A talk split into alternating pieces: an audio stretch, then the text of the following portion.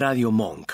El aire se crea. ¿Acaso usted está buscando un programa neutral donde ninguno de sus integrantes tome una posición específica con información objetiva y lectura imparcial de los hechos? Entonces, cambie de emisora. Porque aquí comienza un programa en donde el debate político se ubica en el margen de lo convencional, con una producción totalmente ajena para la agenda de lo habitual. Y dentro de una transmisión forastera para los medios hegemónicos y tradicionales. En la hora de la merienda, acompañás a tu café con una ración de Contra todo pronóstico, el barcito donde nos juntamos a debatir sobre cultura política y que de paso nos hace precio.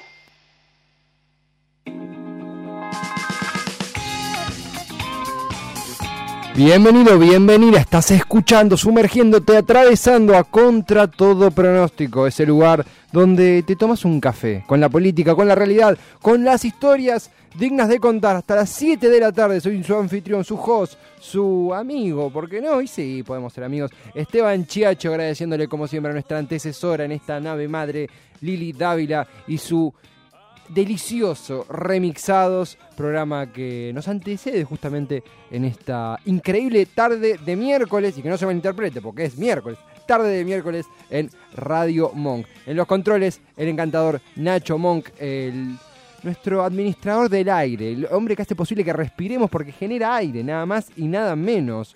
Eh, señores, damas y caballeros. Tenemos redes sociales, Contra Todo Radio en Instagram, Contra Todo Radio también en Twitter y, por supuesto, todo lo que suceda en el aire queda en nuestra página web contratodopronóstico.com.ar. Como si esto fuera poco, también estés, viste que hay gente que le gusta merendar más tarde, nosotros decimos que este es un programa para merendar, pero hay gente que merienda a las 4, otros que meriendan a las 7, otros que, u otras que lamentablemente no llegan a merendar, no meriendan, el, el, colectivo flexibilizado de laburantes del que yo formo parte, ojo, eh, que esos jefes que no te dejan merendar, que, que bueno, tomate un cafecito y listo y seguí. Nosotros pensamos en ellos y en ellas. Así que Contra Todo Pronóstico está en Spotify para escucharnos cuando y donde quieras, poniendo Contra Todo Pronóstico en eh, la aplicación del redondel verde. Y también, por supuesto, recomendar escuchar todos los recortes, programas, columnas, toda la parafernalia de Radio Monk en el eh, Spotify, en la cuenta Spotify de Radio Monk, mientras saluda a Lili Dávila que se va en esta tarde.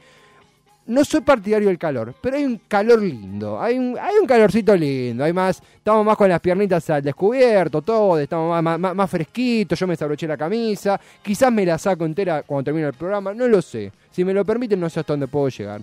Vamos a ir ahora a una nota que corresponde a lo que sucedió en el área 51 la supuesta invasión del Área 51, ese lugar que supuestamente cobija los secretos alienígenas de Estados Unidos y el mundo. Pero antes yo no sigo, yo no voy a continuar. Si no nos embuimos en un separador.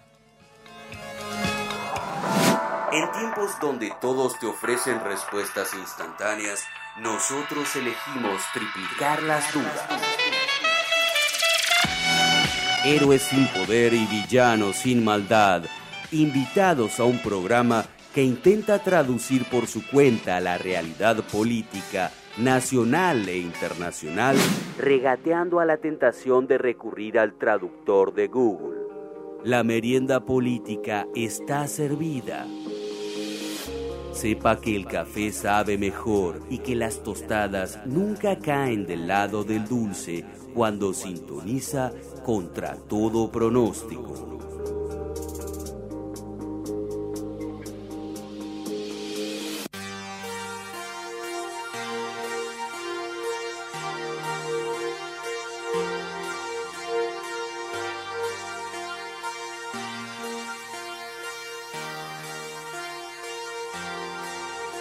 Siempre tenemos un intercambio muy, muy entretenido con, Nacho Monk, nuestro, como menciona nuestro operador, que ya nos ha enlazado, que, ya ha hecho, ha hecho posible mediante la comunicación de nuestra querida Radio Monk eh, el arribo de la siguiente entrevistada. Hago un pequeño escenario, un pequeño contexto, cito al diario Página 12, la convocatoria para juntar a cientos de miles de personas en la mítica Área 51 se concretó aunque no fue con la magnitud de sus organizadores, eh, que sus organizadores habían previsto. Apenas unos 3.000, bueno, tampoco pocos, 3.000 personas llegaron a la base de la Fuerza Aérea Norteamericana ubicada en el desierto de Nevada, muy lejos de los 2 millones que se esperaba reunir vía Facebook. hay algunos cartelitos que decían salvemos a IT del gobierno y un, un costado más humorístico, más bueno, ácido de lo que es esta invasión convocada por Facebook, invasión literalmente al Área 51, ese área en Estados Unidos que supuestamente cobija evidencia alienígena. Esto tiene un costado más jocoso, nosotros queremos tomarlo realmente desde la parte tan interesante y tan rica que es el análisis de la vida alienígena, los ovnis, los misterios, hay vida fuera de este planeta y para eso conmigo nos quedamos recontra cortos y cortas. Vamos a hablar ya con Andrea Pérez Simondini. Ella es investigadora del fenómeno, eh, del fenómeno perdón, alienígena y también es integrante del grupo de investigación Visión OVNI y forma parte del programa de radio no identificado. Andrea, bienvenida contra todo pronóstico. Esteban Checho te saluda. ¿Cómo estás? ¿Cómo estás? Un placer, Esteban. Encantado, Andrea, como siempre, a charlar un ratito de, esto que nos creo, doy fe que nos gusta a los dos, aunque vos sos experta mucho más que yo en torno al mundo alienígena. Primero, alguien que, está en el epicentro de los asuntos de ese estilo como vos, ¿cómo tomaste esto de la invasión, entre comillas, al Área 51? ¿Cómo lo viviste? ¿Creíste que podía ser quizá un movimiento no sé, legítimo? ¿Crees que fue más bien publicidad? ¿Vos qué, qué te deja este, ese movimiento? La verdad que eh, yo era bastante escéptica de que produjera algo.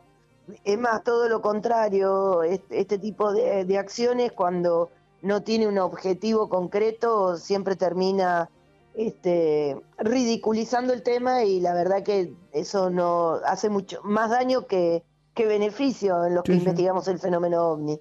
Cuando hay movimientos preestablecidos de carácter institucional, toda la convocatoria tiene otro, otro direccionamiento y, esto no era el caso, así que era poco, poco este, creyente que fuera algo exitoso. No, sí, sí, coincidimos, coincidimos en eso, Andrea, porque además hay otra, hay otra profundidad. Al mismo tiempo, ustedes desde Visión Omni, desde tu investigación, tu experiencia, eh, ¿cómo están analizando en términos ya generales este año 2019? Uno se mete a lugares más superficiales, ¿no? Léase YouTube, léase eh, Google, donde uno ve noticias, la, la CNN confirma que la eh, Marina estadounidense confirmó que un footage, una filmación de un objeto de valor no identificado es legítima, nos quedamos ahí tanteando información, vos que sos experta en esto, ¿qué, ¿cómo viene el 2019 en base a objetos valores no identificados, a evidencia alienígena? ¿Qué clase de año estamos teniendo? Bueno, estamos teniendo un, año que realmente es este, un quiebre fundamental por la la evidencia que, está saliendo a la luz. Lo que acabas de mencionar, que es este, la confirmación de la Armada Argentina de que eh, los videos, de los tres videos que hablas, son los que se conocen como el, video Tic Tac, eh, el Nitzen, que es por un piloto que incluso salió del portaaviones Nitzen, el tan famoso portaaviones, y, y, lo que hace es poner ahora la verificación de la autenticidad de tres videos que se anunciaron a finales del año 2017, específicamente en, en, diciembre, cuando todos tomamos conocimiento de la existencia de un programa secreto en el Pentágono que dirigía un señor que se llama Luis Elizondo y que además recibía financiamiento del Senado americano con 22 millones de dólares. En ese, desde ese fin del 17 hasta la actualidad, se dijeron muchas cosas de estos tres videos porque Elizondo se presentó dando a conocer esos tres videos y hoy, hace apenas 10 días, nos enteramos de que la Armada Americana eh, confirma que esos videos son reales, que el fenómeno realmente existe en términos de no identificados y por eso lo llaman WAPs, y que además todos esos pilotos y controladores aéreos y personal técnico de los portaaviones, de los aviones, se han presentado ya en una comisión de defensa de, del Senado de Estados Unidos dando su testimonio y además elevando la Armada un informe, que es también el informe, recordarás que eh, confirmó el presidente Trump que recibió por parte de la Armada. Y, además de esto que, vos comentas, porque aquí me permití googlear a Luis Elizondo y hace una mención interesante también, porque siempre está bueno reconceptualizar la concepción justamente que uno tiene de ovnis. Menciona aquí, cito una frase, son naves que viajan por el espacio-tiempo. Eh, a veces uno los tiene separados, los viajes en el tiempo y el fenómeno ovni. ¿Vos crees que están conectados? ¿Crees que hay una conexión o crees que bueno, que es una postura? ¿Cómo, cómo se explica eso?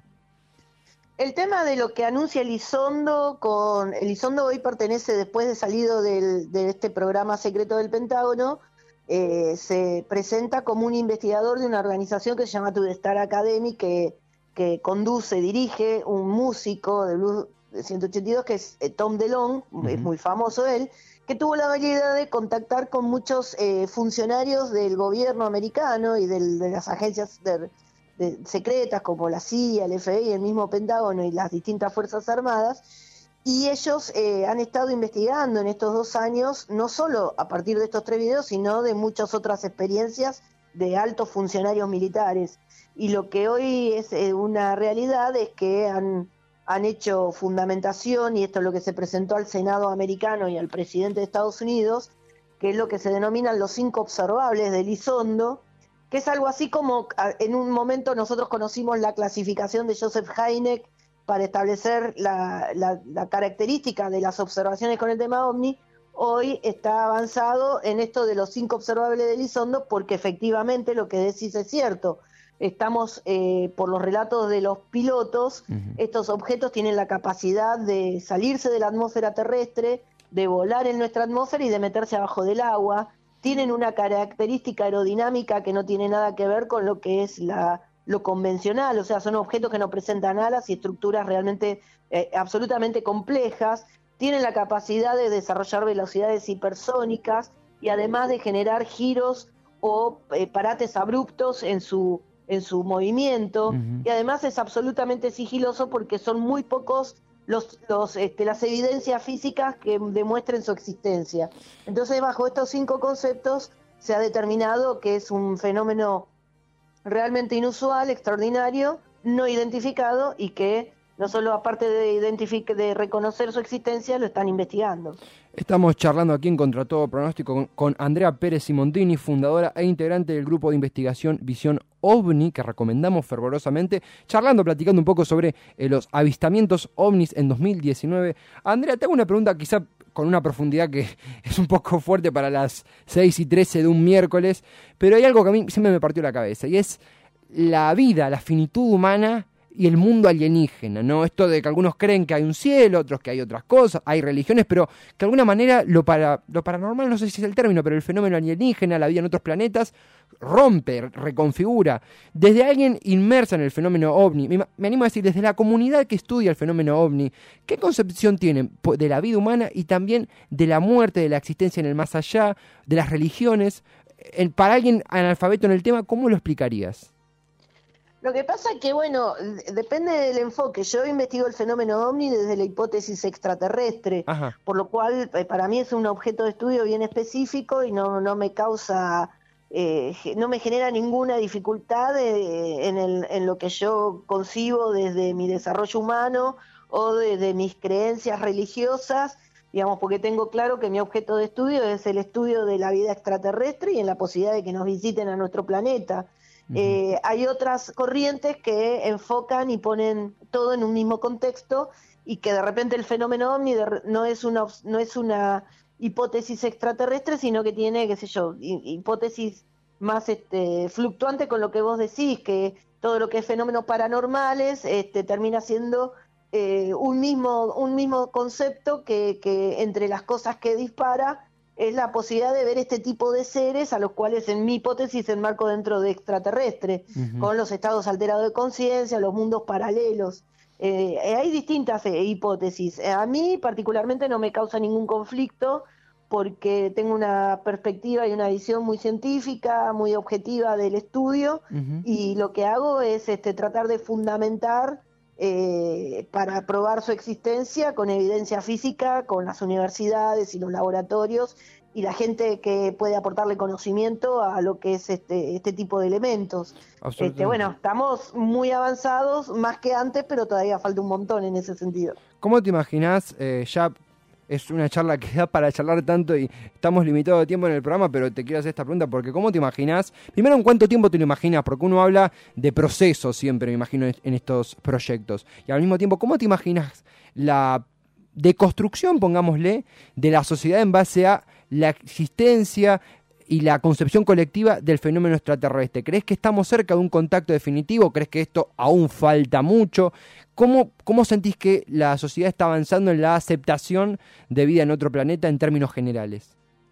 Mira, es genial esa pregunta que me haces porque creo que ha avanzado muchísimo los medios de comunicación tienen mucho que ver, pero también estas afirmaciones que van surgiendo. Lo que hoy vivimos con, con esta declaración de la Armada, sin lugar a duda, este, le da un reconocimiento al tema que hace que la sociedad empiece a prestar atención desde otro lugar.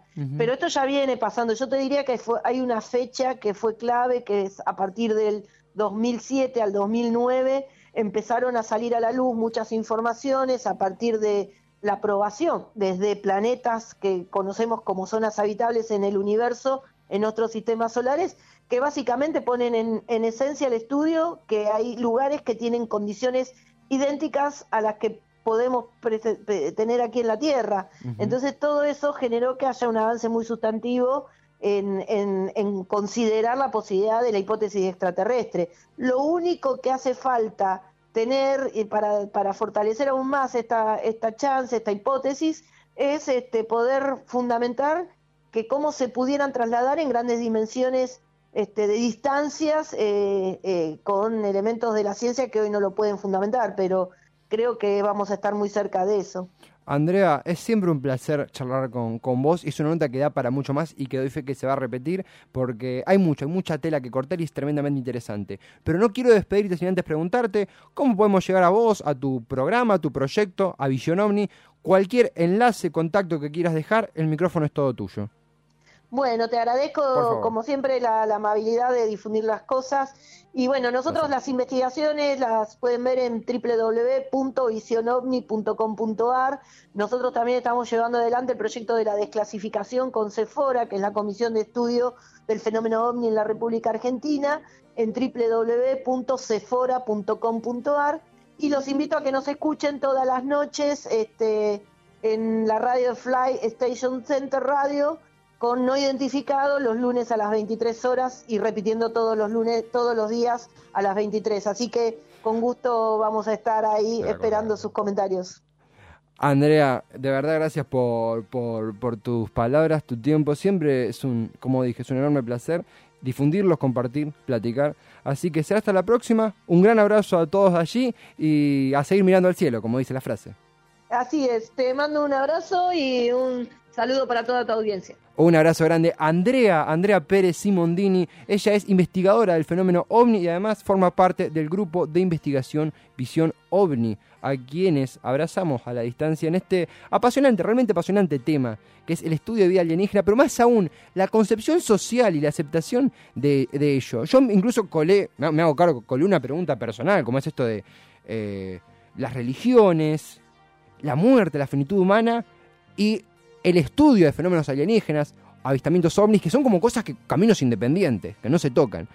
Eh, y que sin embargo conviven en gente como Andrea. Que, y celebro que lo haga a través de la ciencia, como bien ella mencionó en, su carácter de experta, de conocedora nata, esto de es algo más que los memes de, bueno, del área, la invasión del área 51, que son memes. Hay un trabajo científico muy fuerte detrás que tenemos que leer, que está bueno que leamos y apreciemos, como el que hace Andrea en Visión OVNI.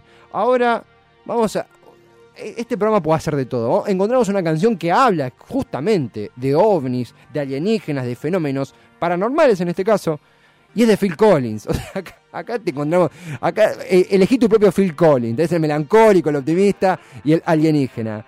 Este tema, algunos me dicen, me dicen por es el baterista de Genesis. Fue, fue, un gran baterista y mejor vocalista, como en esta canción de la etapa de Phil Collins de, en Genesis, la mejor, señores.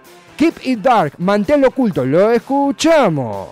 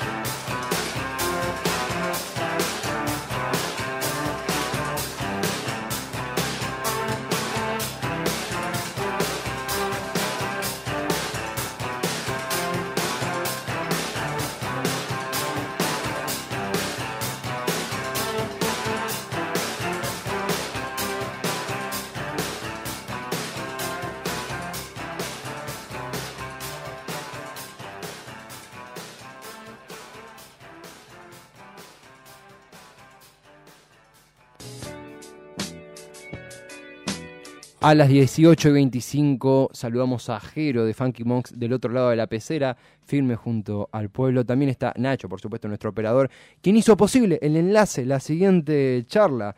Eh, vemos, consumimos cine y está bueno preguntarnos un poco más allá de la pantalla. Y no hablamos de la ficha en IMBD, sino algo mucho más profundo. La influencia, la construcción de subjetividad de los Estados Unidos de Norteamérica en el cine que exporta a nuestras pantallas. Vamos a charlar ahora mismo con Fabio Nigra, es doctor en Historia por la Universidad de Buenos Aires y cuyo trabajo Absolutismo Cultural, Cine y la Dominación de Estados Unidos desde mediados del siglo XX fue publicado dentro de Anatomía de un Imperio, libro de Mariana Mastrangelo y una amiga de la casa, Valeria Carbone. Fabio, bienvenido a Contra Todo Pronóstico, te saluda Esteban Chiacho, ¿cómo estás?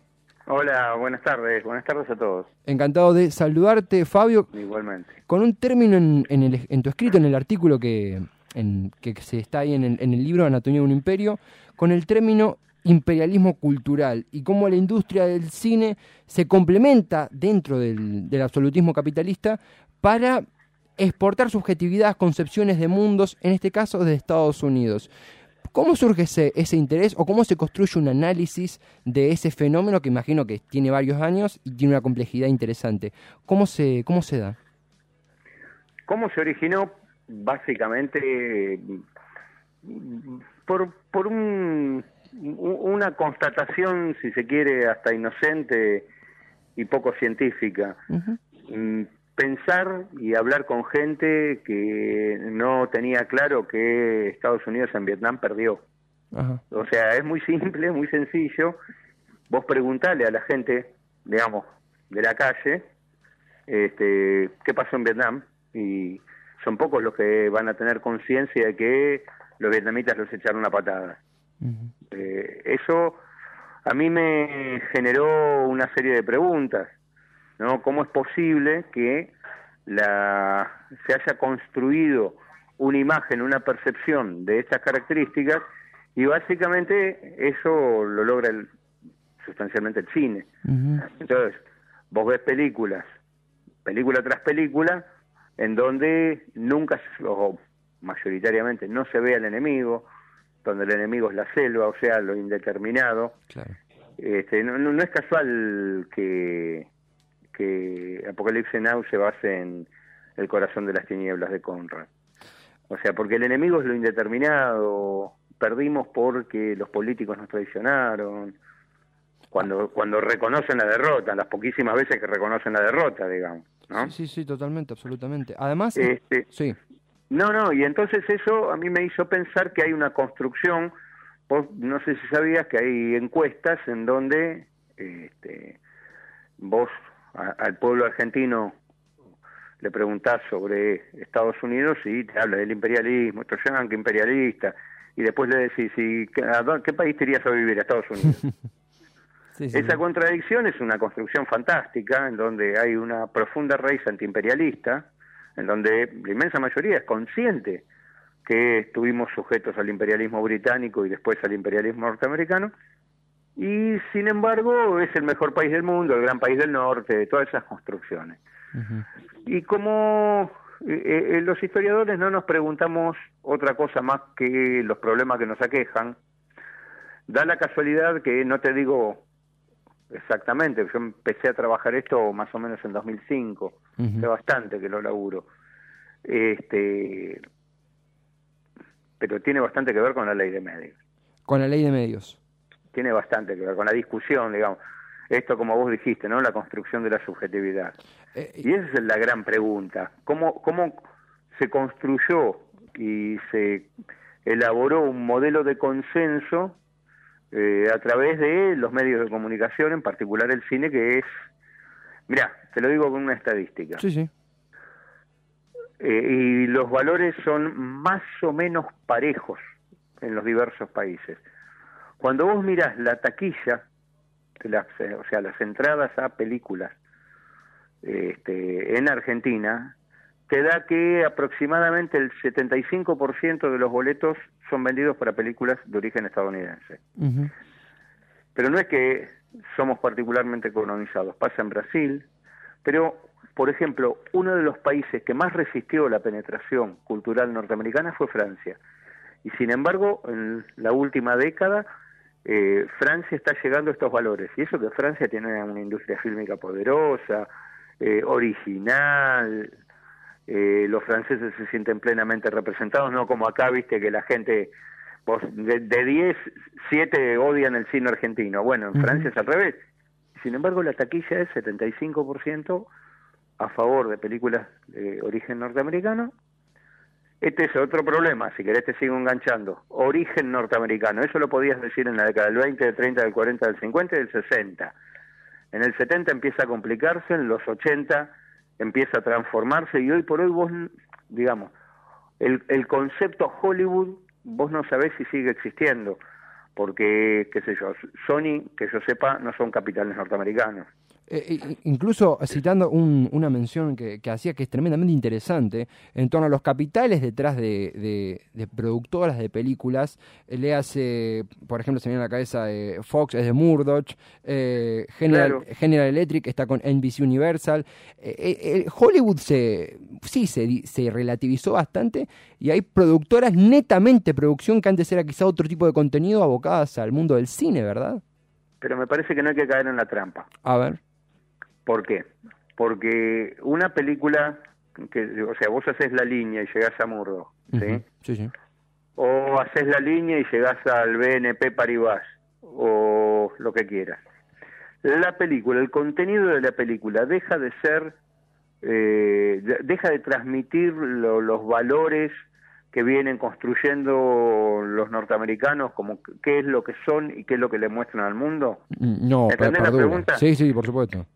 Ay, se me cayó el teléfono. No, tranquilo, tranquilo. Pero bueno, esas cosas pasan. estamos en vivo, no pasa absolutamente nada. Estamos charlando con Fabio Nigre, historiador, en torno a la construcción de la otredad, la subjetividad, la exportación de eh, concepciones de otros mundos desde el cine norteamericano. Está bastante interesante. Conversamos en torno a, sí, está esta línea que se mantiene en torno a la construcción no solo de la, del propio estadounidense, sino de los villanos en las películas, ¿verdad? Eh, bueno, a ver, el tema del villano. En líneas generales, lo que vos vas a encontrar en películas, estamos hablando siempre de generalidades y no de absolutos. O sea, porcentualmente no te puedo decir que esto que, te digo es el 100%, es un porcentaje elevado. Vos tenés un conjunto de invariantes en las películas. Es como que estuvieran eh, taxativamente determinados en los, en los guiones. Vos siempre vas a tener la lucha entre el bien y el mal, siempre vas a tener que eh, el patriotismo está por encima de todo, siempre Estados Unidos este, de alguna forma es el adalid de la democracia y la libertad, o sea, vos tenés un conjunto de ítems recurrentes que eh, de alguna forma son basales a la construcción cultural política, porque la, parte de la discusión que hay que darse no, es que hay, que hay que creer que Estados Unidos, o sea, es un es una unidad, eh, son todos malos y en realidad lo único que quieren es dominar el mundo como Siegfried de, de, de ¿cómo es? De Get Smart, ¿no? Del Superagente 86. Sí, es más complejo. No es así. Sí. ¿Cómo? Es más complejo.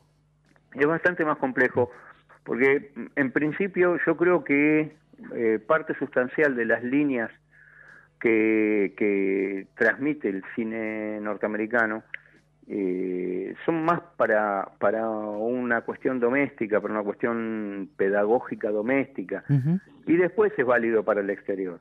Pero en principio hay que reforzar ¿no? los, los elementos internos. O sea, vos, que vos vayas al cine, te sientas cómodo, veas lo que esperas ver, ¿no? que no se salga mucho de, del gran carril de que nosotros siempre somos los buenos. Hay pocas películas que he visto que eso no sucede y en el fondo también es explicable. ¿qué Hay una película, no sé si la viste, que se llama Contra el Enemigo. Contra el Enemigo. Eh, no, de, que, ¿cómo, ¿de qué Washington, sí. este, Bruce Willis. Es una película de fines de los 90, principios del siglo XXI, en donde hay como una serie de atentados en Estados Unidos, o sea, ya te anticipaban los tipos, ya sabían que se les venía. Sí, la conozco, sí, sí, sí. y que termina Nueva York, este, termina bajo estado de sitio, que Bruce Willis es el milico. Exactamente, con, musulmanes apresados. Y los musulmanes metidos en un estadio. Sí, sí, sí, sí, O sea, los tipos la tenían clarísima, eran... Este, y, y, cómo termina la película? Que eh, eh, Denzel Washington, un agente del FBI solito, entra como si fuera al Estadio Nacional de Pinochet con un papelito y le dice a Bruce Willis, que es el general que tiene este, al mando las tropas bajo estado de sitio, le dice, vos estás arrestado porque violaste los derechos humanos. Ahí en ese momento largué una carcajada que me tuvieron que sacar porque temían que me diera un ataque al corazón de la risa. Sí, sí, sí, es un final. Eh, eh, además, es justamente, te pregunto también por. Mencionaste un, un, radio cronológico interesante. Es una película pre-9-11 que Estados Unidos cae, eh, perdón, Nueva York cae en ley marcial por una serie de atentados al buró del FBI, al buró justamente, se culpa a los musulmanes. Y te hago esa consulta. En, los, en la Guerra Fría tuvimos la invasión roja, tuvimos a Rocky 4, el epicentro de el, el gigante yanqui contra la Unión Soviética hay un territorio que, desde mi óptica eh, desconocedora, parece como virgen, que es en los 90, la caída de, la Unión Soviética, y aparece 9-11 para resignificar, o te pregunto, 9-11 resignifica la concepción de, del villano y otro tipo de producción después de las Torres Gemelas. ¿Cómo sentiste ese cambio, esa evolución en el te corro al revés. Por favor. Estados Unidos estructuralmente es un Estado militarista y teocrático. Y vos te pones a pensar, son los mismos muchachos que se horrorizan con el régimen iraní, pero tenías un presidente como Bush que tomaba decisiones, y los decía en las reuniones de gabinete, tomaba decisiones después de haber hablado con Dios, por ejemplo. y que cada reunión de gabinete empezaba con oración, porque él era un renacido, viste, había dejado el alcohol. Sí. Entonces, eh, digamos, los lineamientos generales de lo que sería el consenso, o sea, el gran acuerdo de las diferentes fracciones de clase que dominan, en principio, eh, desde la década del 30, si querés, más o menos, consolidó una cosa que con la Segunda Guerra Mundial se hizo transparente, que es algo llamado el complejo industrial militar. Hay una profunda alianza entre eh, la industria armamentista y los eh, militares. Hasta el grado de, por ejemplo, vos sos, qué sé yo, un general de la Fuerza Aérea, cuando pasás a retiro, cuando te jubilás, casualmente terminás en el directorio de, qué sé yo, la McDonnell Douglas. ¿Me entendés? Sí, sí. O sea, hay una profunda imbricación entre los intereses. Entonces, Estados Unidos necesita, como decía un artículo ya de la década del 60, construir una sociedad como guarnición. ¿Entendés? Entonces, vos siempre tenés que tener un enemigo. Durante la Guerra Fría era el, el comunismo. La infiltración roja básicamente la Unión Soviética. Cuando pierden en Vietnam, que se tienen que retirar, eh, toda esa construcción de somos los defensores del mundo libre y nos echaron a patadas unos enanitos amarillos vestidos de pijamas negros, tuvieron que empezar a recomponer, reconstruir su lógica de, digamos, de, de articulación de las fracciones de clase dominantes internas y su relación con el exterior. Por eso la década del 70 es una década de, de confusión, de lo que se llamó el síndrome de Vietnam. Pensá que tuvieron un presidente que tuvo que renunciar por sí. corrupto. El, caso Watergate, imagino que... El caso Watergate. Un gobierno inquebrantable. Antes del caso Watergate, mm. el vicepresidente Spiro Baño tuvo que eh, renunciar sí. por coimero. Por coimero en Maryland, sí, sí, sí. Entonces, a partir de ahí empiezan a buscar un nuevo enemigo el primer, lo primero que hace Ronald Reagan cuando asume es reverdecer la Guerra Fría. Por eso, en términos académicos, se dice la Primera Guerra Fría y la Segunda Guerra Fría. La Segunda Guerra Fría es desde que asume Reagan en el 81 hasta la caída del muro de Berlín. ¿Sí? Sí, Bueno, cayó el muro de Berlín, ganamos. Acordate, Fukuyama, ganamos, muchachos, ya está. El fin de la historia. Somos nosotros.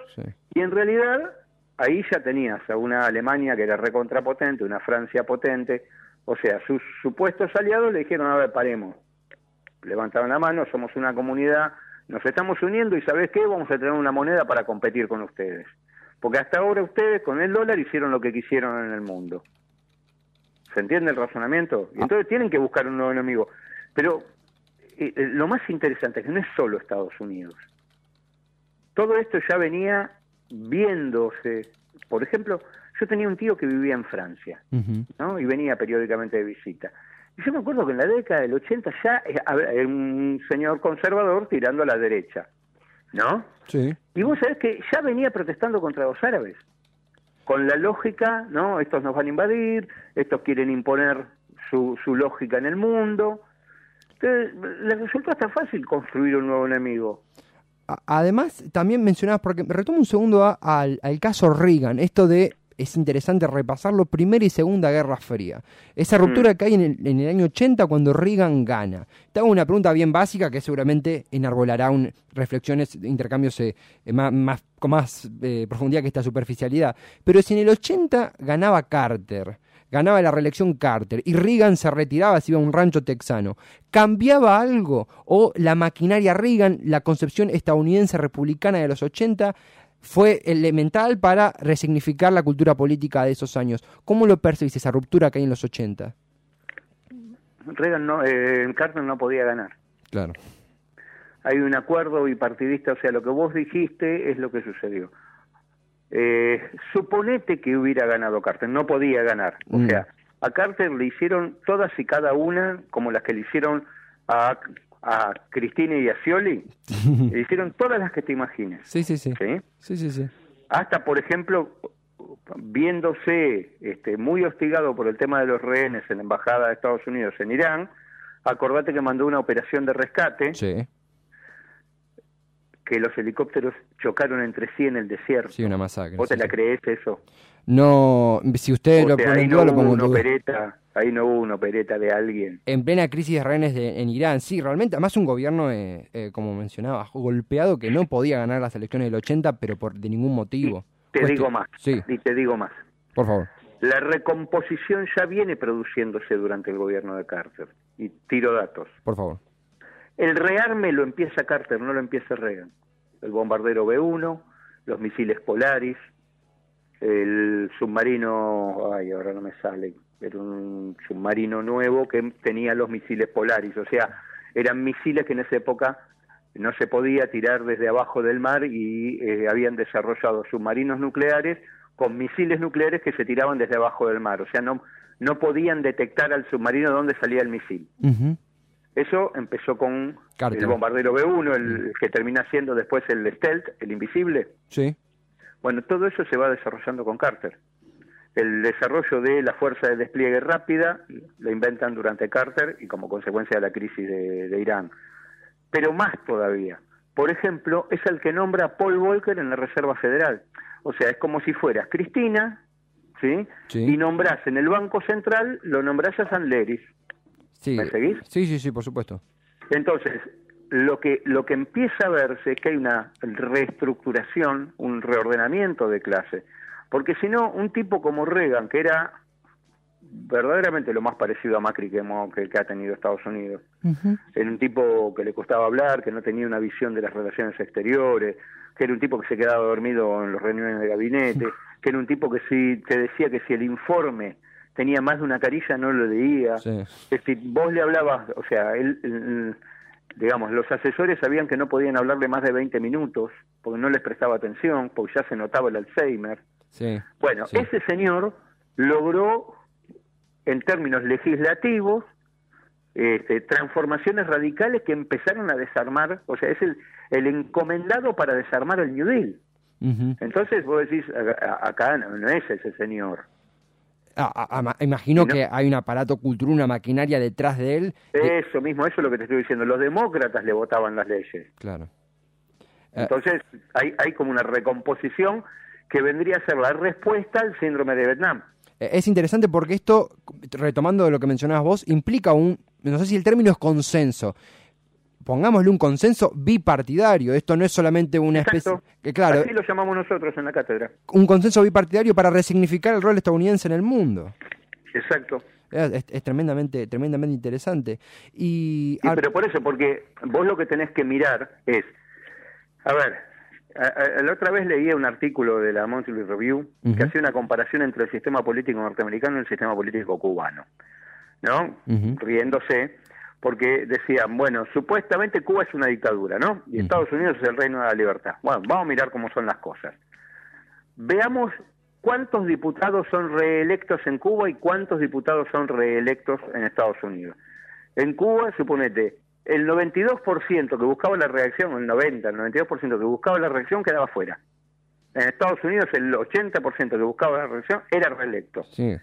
Entonces ahí dicen, bueno, a ver, este, tratemos de preguntar, por qué no es que sean este, legisladores exitosos, algo hay acá.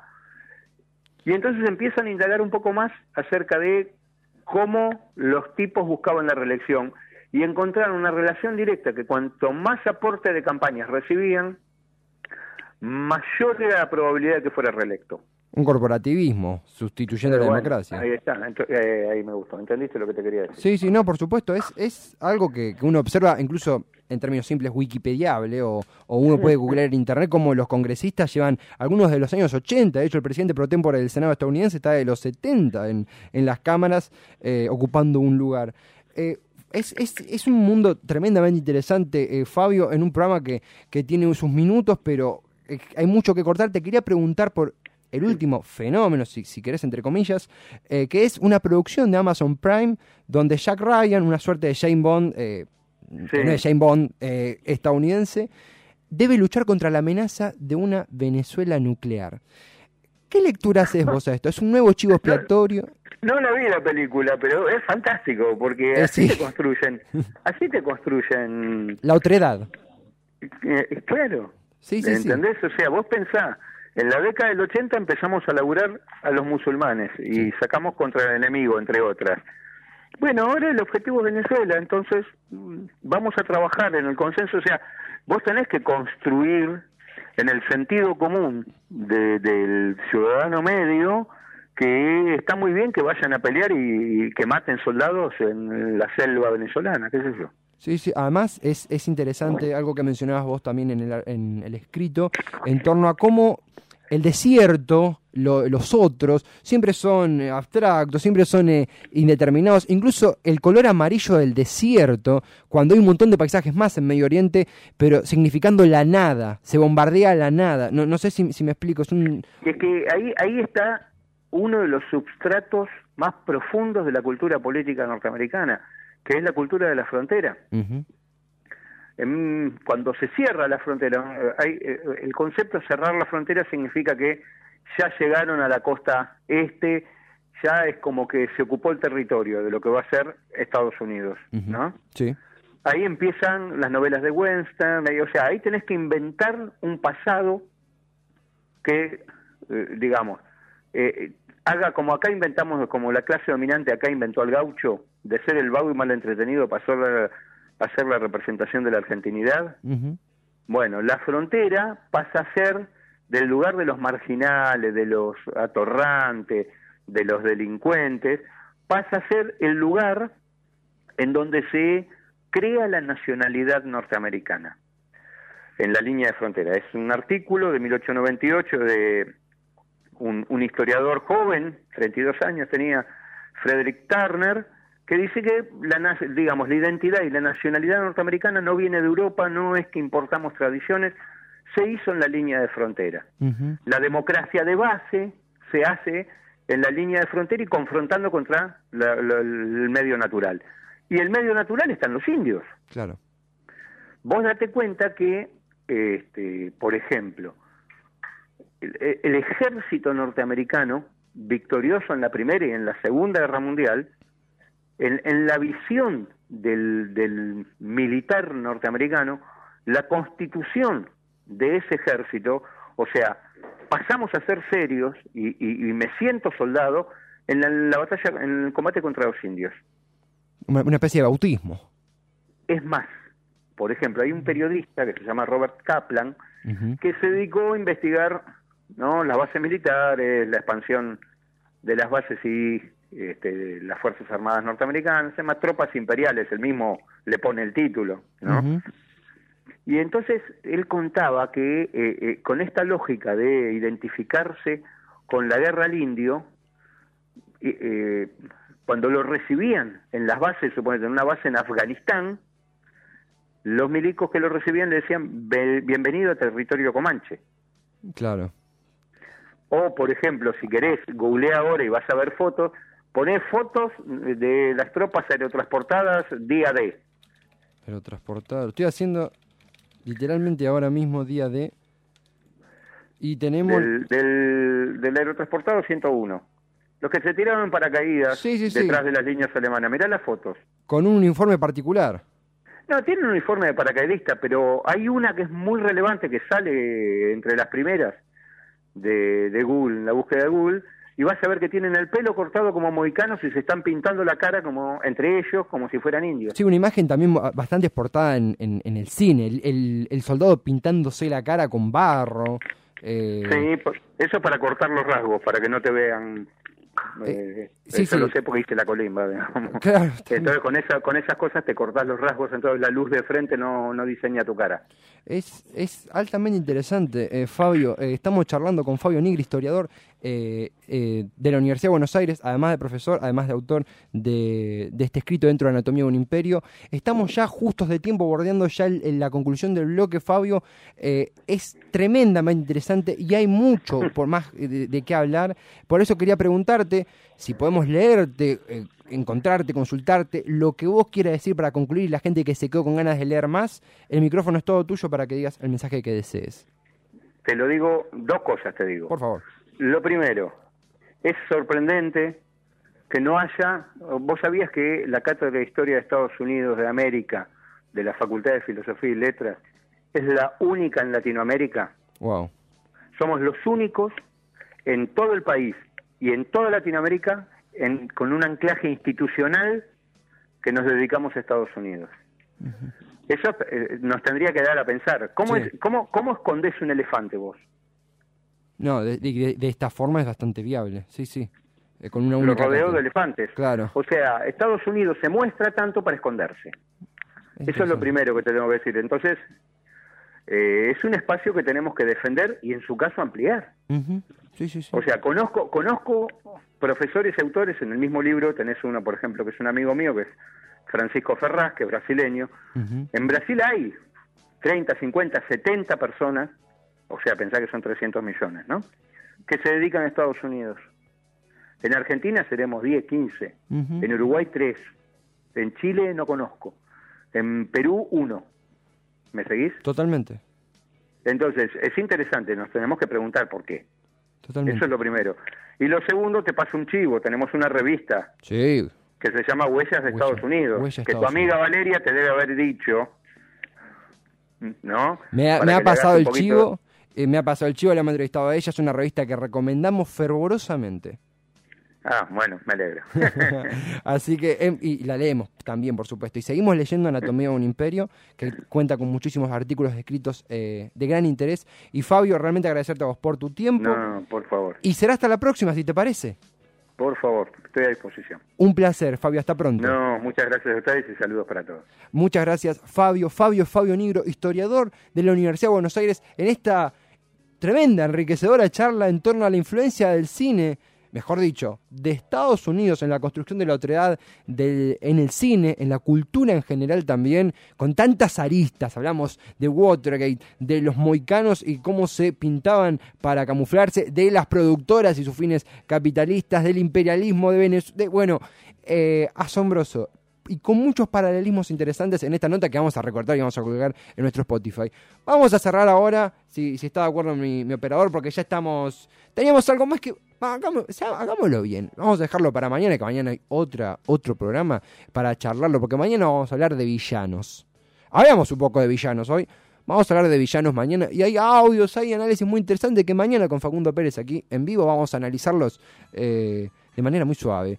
Ahora quiero que se queden escuchando Funky Monks con mis amigos Jerry Gonza que la van a romper, no tengo ninguna duda. Y agradecerle a Nacho Monk en los controles. Contra todo radio en Twitter, contra todo radio en Instagram, contra todo pronóstico.com.ar y en Spotify, contra todo pronóstico.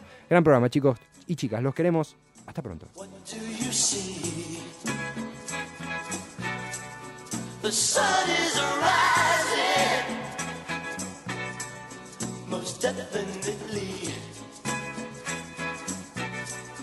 A new day's coming.